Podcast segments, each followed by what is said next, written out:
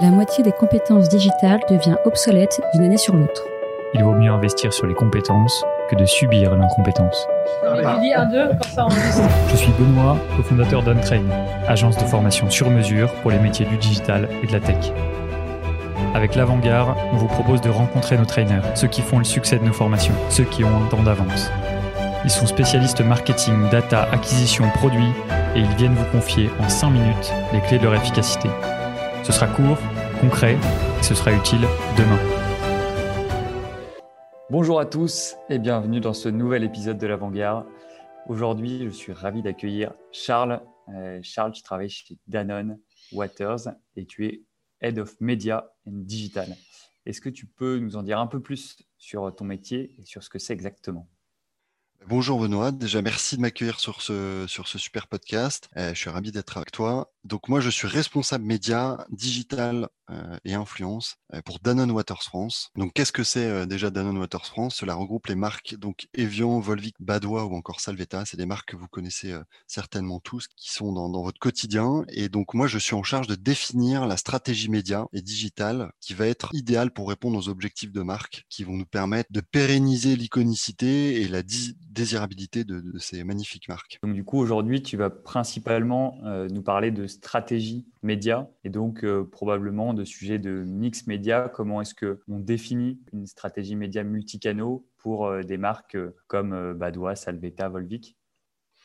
Oui, tout à fait.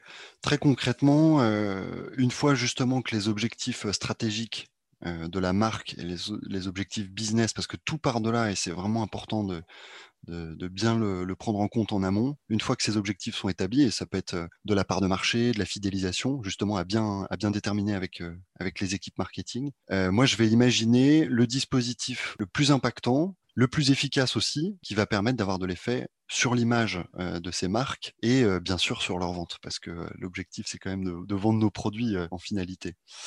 Et donc derrière ces campagnes, ça veut dire euh, bah, c'est mettre le bon euro au bon endroit, en ciblant la bonne personne et en lui offrant le bon message. Et ça, ça va, euh, ça va vraiment du spot télé avant The Voice sur TF1 aux mots clés euh, qu'on peut acheter sur AdWords au minéral naturel par exemple, en passant par les social ads sur Instagram. Mais c'est aussi la création d'activations ou d'objets spécifiques digitaux comme la création de contenu de vidéos ou de services qui vont nous permettre de rentrer en relation avec un, un potentiel consommateur.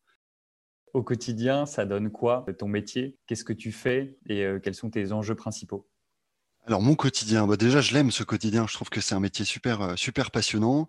Et pourquoi? Parce que déjà, on est à l'écoute et à l'origine aussi de, ces stratégies euh, produits, de euh, ces, produits qu'on lance, ces innovations, et qu'il faut commencer par bien les comprendre. Et pour bien les comprendre, voilà, je travaille beaucoup avec les chefs de produits au sein du département marketing, et on travaille, on réfléchit ensemble justement à quels vont être les, bons messages, quels sont les messages qui vont avoir de l'impact. moi, je travaille dans les, bouteilles d'eau minérale naturelle. Aujourd'hui, bah, tu sais que le plastique, c'est un vrai sujet. Qu'est-ce que j'ai envie de raconter sur mon, sur mon pack 100% plastique recyclé, par exemple? Et ça, c'est avant la stratégie des moyens, avant l'argent que je vais dépenser en pub, il faut que je sois clair là-dessus. Donc mon quotidien, c'est aussi de, de, terminer les bons messages avec avec ces équipes marketing et qui sont en cohérence avec le produit. Ensuite, je travaille beaucoup avec les agences médias et les agences publicitaires. Donc il y a les agences médias, c'est sur la partie trading, négociation, donc purement de l'achat média. Et ça, c'est une agence qui le fait pour nous, qui est notre intermédiaire. Dans tous les grands groupes, ça se passe comme ça. Est-ce que, est-ce que tu peux citer cette agence ou est-ce que c'est quelque chose de confidentiel pour vous? Non, bien sûr, c'est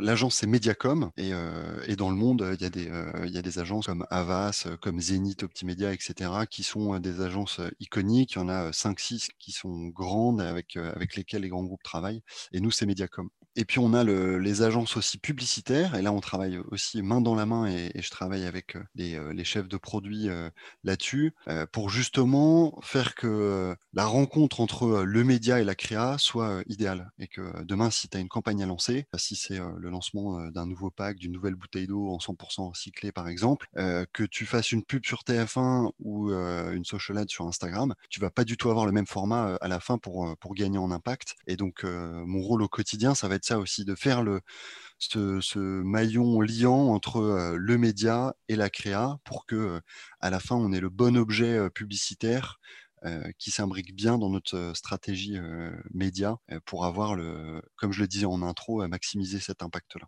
Pour monitorer la performance de tous ces canaux-là, est-ce que tu as peut-être des outils en particulier, des conseils? Alors, des outils, on a toujours beaucoup. Il y a, toujours la même question euh, qui revient. Euh, est-ce que, euh, est-ce que ma campagne est efficace? Est-ce que j'ai généré assez de ventes? Est-ce que c'était l'objectif qu'on s'était fixé? Voilà, toutes ces questions qui font, qui font un peu trembler quand on nous les pose en se disant est-ce que je vais avoir vraiment les, les, bons outils pour mesurer tout ça? Effectivement, je disais en intro, on part d'une stratégie marketing. je mets un certain budget sur la table. Qu'est-ce qui m'a rapporté? Il faut voir déjà dans ces grands objectifs-là je pense, voilà, si on peut mesurer l'impact sur les ventes, et ça, on peut le faire via des, outils comme Marketing Scan, des post-tests qui vont nous permettre de mesurer l'efficacité entre des gens qui ont été exposés à notre campagne et des gens qui n'ont pas été exposés, et de le mesurer vraiment en sortie caisse magasin. Voilà, je parlais du carrelage tout à l'heure, mais il faut qu'on puisse réconcilier en fait cette data qui sort de, ces caisses magasins et des gens qui ont été exposés ou non exposés à la campagne. Donc ça, c'est des outils classiques que, que, tout le monde utilise aujourd'hui et des instituts d'études qui font ça de manière assez traditionnelle depuis un certain nombre d'années. Mais il faut quand même les faire pour, se rendre compte de l'impact des dispositifs. Il y a la notion d'image de marque aussi. Euh, qu'est-ce que ma campagne a généré euh, sur l'image de marque? Il y a aussi des, des, ce qu'on appelle les brand trackers qui permettent, euh, voilà, tous les tous les six mois d'interroger des gens, d'interroger un panel de gens qui qui sont consommateurs ou non d'ailleurs de, de nos marques et qui vont nous dire, voilà, je trouve que votre marque est innovante, je trouve que votre marque est avant-gardiste, qu'elle produit, qu'elle offre des produits sains, etc. Et ça, on va le, le mesurer de manière, on va l'historiser plutôt, et, et, tous les six mois, on va regarder ce qui se passe. Et, et en général, c'est très lié au dispositif justement euh, de communication ou publicitaire qu'on va mettre en place. Et ça, ça nous permet d'avoir un, bon baromètre en tout cas de où en est notre marque et surtout euh, ce qui est important par rapport aux concurrents. Euh. Donc ça, c'est pour la partie un peu plus, on va dire, endgame. Qu'est-ce, quel est l'impact de mon dispositif vraiment sur mes grands objectifs marketing Et puis après, il y a des outils qui sont plus liés au à l'utilisation des médias, donc qui sont les, outils d'analytics qu'on connaît ou les outils de performance média avec les GRP pour la télé, les, taux de clics, les, taux de vues complétés, etc. Si on se parle de vidéos sur, le net, etc. Mais qui sont plutôt des, des indicateurs et des KPIs qu'on suit très liés aux médias. Et ceux-là, je pense que tout le monde les connaît assez bien. Est-ce que tu aurais un petit conseil euh, à donner euh, à d'autres euh, responsables médias, à la fois de grands groupes, à la fois peut-être justement de plus petites boîtes qui aimeraient être aussi structurées que vous chez Danone Qu'est-ce que tu conseillerais comme lecture pour approfondir le sujet ou comme ressource à consulter? Je pense que c'est vraiment important, avant de se lancer justement dans la définition de la stratégie média, d'être bien clair sur le brief d'être vraiment hyper clair en fait sur le brief en se disant quel est mon objectif. Voilà, demain j'ai X euros à dépenser euh, pour euh, lancer ce produit ou pour euh, ou pour autre chose, quel est vraiment l'objectif à mettre derrière? Est-ce que c'est du recrutement rapide? Est-ce que c'est de la fidélisation? Est-ce que c'est aller chercher très vite des gens sur un certain marché? Et je trouve que tant qu'on n'est pas vraiment clair, aligné en équipe collectivement sur, cet objectif, ben, on ne peut pas avoir derrière une réponse claire et vraiment incisive en termes de médias c'est ce que je m'efforce en tout cas de, me dire avant de, me plonger à corps perdu dans une stratégie média, c'est est-ce que je suis clair avec cet objectif-là et est-ce qu'on partage tous le même euh, collectivement?